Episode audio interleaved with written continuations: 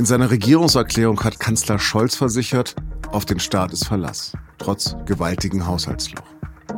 Von der Opposition aber hat es Häme und scharfe Kritik gehagelt.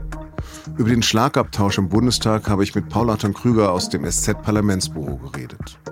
Sie haben auf den Punkt eingeschaltet, den Nachrichtenpodcast der Süddeutschen Zeitung. Am Mikro ist Lars Langenau. Herzlich willkommen.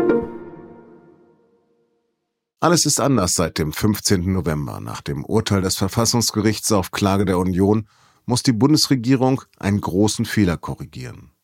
Dass sie die Corona-Hilfen für den Klimaschutz umgewidmet hat, war verfassungswidrig.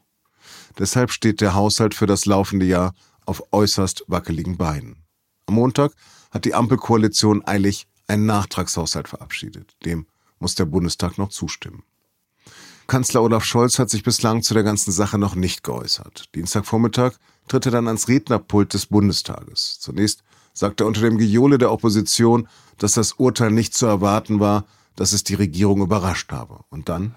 Dieses Urteil schafft eine neue Realität für die Bundesregierung und für alle gegenwärtigen und die zukünftigen Regierungen im Bund und in den Ländern.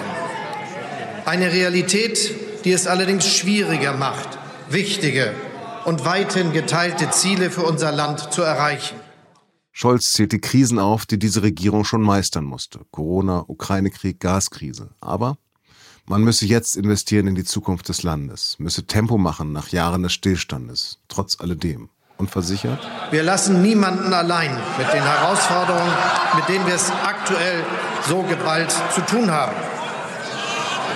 You'll never walk alone. Das habe ich im vergangenen Jahr versprochen und dabei bleibt es. In der anschließenden Aussprache greift den CDU-Partei- und Fraktionschef Friedrich Merz scharf an. Sie sind ein Klempner der Macht. Ihnen fehlt jede Vorstellung davon, wie dieses Land sich in den nächsten Jahren weiterentwickeln soll. Sie haben keine Ahnung von dem, was da in den nächsten Jahren auf Sie und auf uns äh, zukommt. Die Schuhe, in denen Sie stehen als Bundeskanzler der Bundesrepublik Deutschland, die sind Ihnen mindestens zwei Schuhnummern zu groß.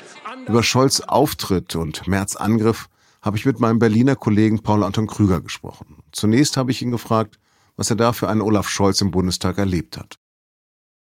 Es war ein sehr nüchterner Scholz, würde ich sagen, der eine relativ technische Rede gehalten hat, in der er dargelegt hat, wie man mit dem Urteil umgehen will, in der er auch nochmal dargelegt hat, dass aus seiner Sicht es nicht klar war, dass das Bundesverfassungsgericht so urteilen würde, hat da auch Passagen aus dem Urteil zitiert. Was er nicht getan hat, ist, sich für 2024 festzulegen weil da stellt sich ja nochmal die gleiche Frage. Es gibt Stimmen aus der SPD und auch von den Grünen, die sagen, man müsse für 24 die Schuldenbremse nochmal aussetzen. Die FDP ist strikt dagegen. Dann stellt sich die Frage, wenn man das nicht macht, äh, welche Einsparungen sind nötig? Was macht man mit den ganzen Programmen, die im Klimatransformationsfonds angelegt waren und jetzt nicht mehr finanziert sind, weil eben das Bundesverfassungsgericht gesagt hat, dass die Kreditermächtigungen in Höhe von 60 Milliarden Euro nicht genutzt werden können. Womit begründet denn Scholz die Notlage, dass die Schuldenbremse abermals und nachträglich ausgesetzt wird? Also es gibt in dem Entwurf des Bundesfinanzministeriums zwei Anknüpfungspunkte. Das ist zum einen der Ukraine-Krieg und die Energiepreiskrise, die dadurch entstanden ist. Und die zweite Notlage, die dort geltend gemacht wird, ist eben Ahrtal, eine Naturkatastrophe. Das ist eine der Regelungen, die im Grundgesetz getroffen worden ist, dass in solchen Fällen ein Aussetzen möglich ist. Die Frage ist halt, ob eine ähnliche Argumentation für 2024 noch tragfähig ist oder nicht. Also ich habe da ja einen Scholz gesehen, der alles im Griff hat oder vermeintlich im Griff hat. Merz hat ihn jetzt einen Klempner der Macht genannt. Hat er denn Scholz wirklich zerlegt in seiner Antwort? Naja, Scholz hat halt die entscheidende Frage nicht beantwortet, wie er es 2024 halten will. Und da ist natürlich die Einschränkung, darüber muss er erst eine politische Einigung in der Koalition erzielen und seine eigene Fraktion hat da relativ klare Vorstellungen. Das hat man in der Rede von Fraktionschef Mütze nicht gesehen, der eben gefordert hat, nochmal 2024 die Schuldenbremse auszusetzen mit Hinweis auf den Krieg in der Ukraine und die Unterstützung, die für die Ukraine geleistet wird. Scholz hat da Andeutungen gemacht, aber er hat sich eben nicht klar positioniert. Und ansonsten war das eine relativ technische Rede, in der er dargelegt hat, was ohnehin alle schon wussten, nämlich dass der Nachtragshaushalt 23 kommt und noch in zwei Punkten eben diese Schuldenbremse nochmal ausgesetzt werden soll. Aber würde die Union denn die Hilfen für die Ukraine gefährden? Naja, die Frage ist ja, ob man die aus dem regulären Haushalt bezahlt oder ob man die anderweitig begründet und sich dann im Haushalt damit Spielräume schafft. Das ist auch die Argumentation der FDP. Man muss halt mit dem Geld auskommen, das jetzt äh, vorhanden ist. Und da gibt's halt unterschiedliche Ansichten. Die Grünen und die SPD sind der Auffassung, das Geld reicht nicht. Und ähm, es müssen auch alle, das hat der Bundeswirtschaftsminister gestern ja auch nochmal gesagt, vereint mit seinen Länderkollegen, es müssen alle Projekte zur Wirtschaftstransformation weiter finanziert werden. Der Kanzler hat auch gesagt, weitere Investitionen und die Modernisierung des Staates sind nötig. Aber dann muss man halt, glaube ich, auch sagen, woher das Geld dafür kommen soll. Und die FDP sagt halt, da muss man Prioritäten setzen, dann gehen bestimmte Sachen halt nicht mehr, die man gerne gehabt hätte. Und die andere Seite sagt halt, okay, dann lasst uns doch sagen, okay, wir lagern die Ukraine-Hilfen in eine Notlage aus. Ist das totale Opposition, was Merz da betreibt, oder Hast du irgendein Zeichen erkannt, dass er der Regierung die Hand reichen könnte?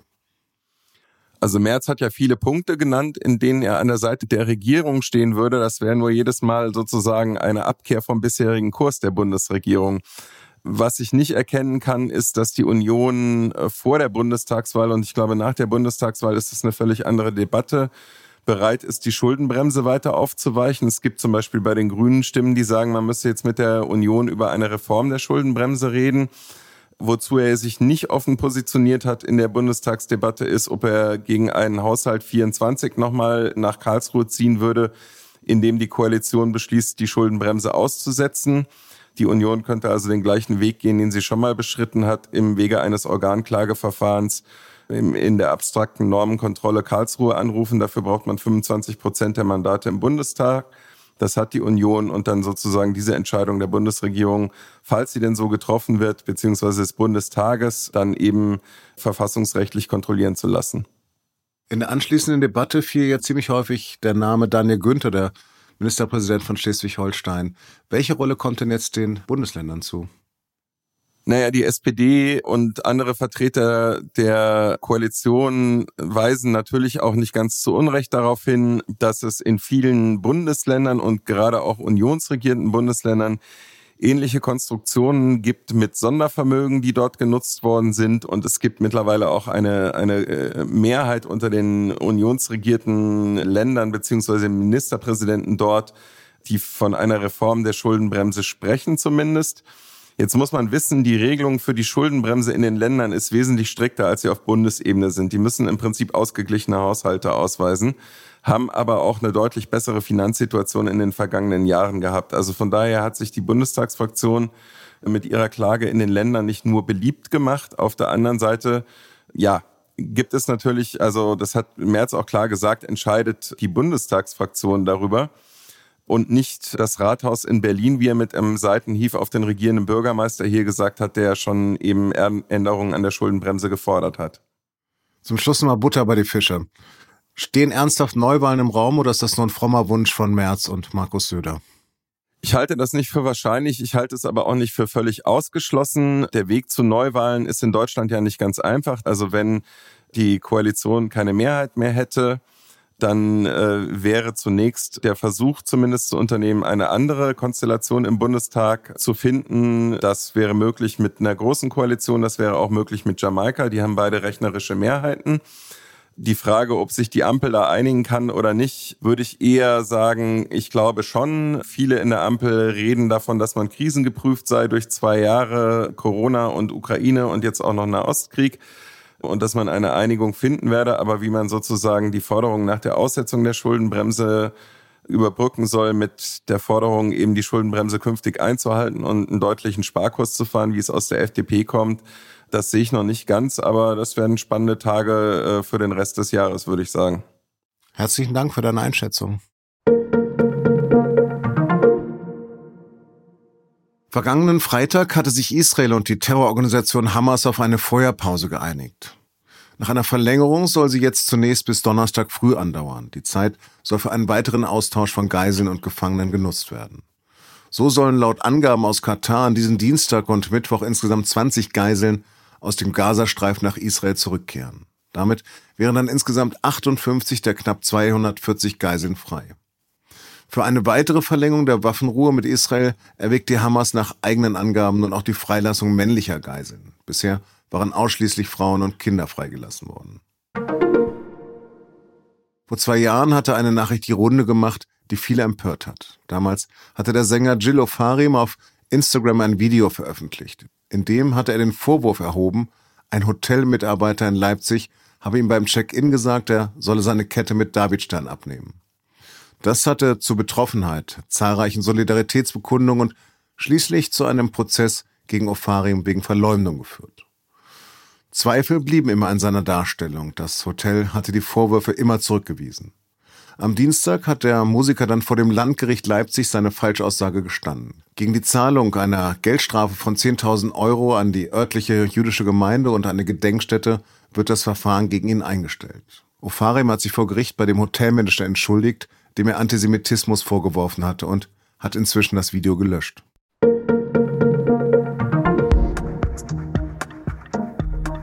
Leise rieselt der Schnee. Doch ganz so romantisch ist der Wintereinbruch angesichts vieler Unfälle nicht. Und ganz sicher ist er das auch nicht an der ukrainischen Front. Dort fühlen sich die Soldaten angesichts des Krieges im Nahen Osten vergessen. Dabei ist der Kampf gegen die Russen im uns noch näheren Osten ein Gemetzel ohnegleichen. Obwohl so gut wie nichts vorangeht. Mein Kollege Florian Hassel hat frierende und einsame Soldaten an der Front besucht und hat eine eindrückliche, ja bedrückende Reportage mitgebracht. Und die finden Sie auf Seite 3 der SZ von Mittwoch. Redaktionsschluss für Auf dem Punkt war 16 Uhr. Produziert hat diese Sendung Jakob Arno. Vielen Dank fürs Lauschen und bleiben Sie uns gewogen.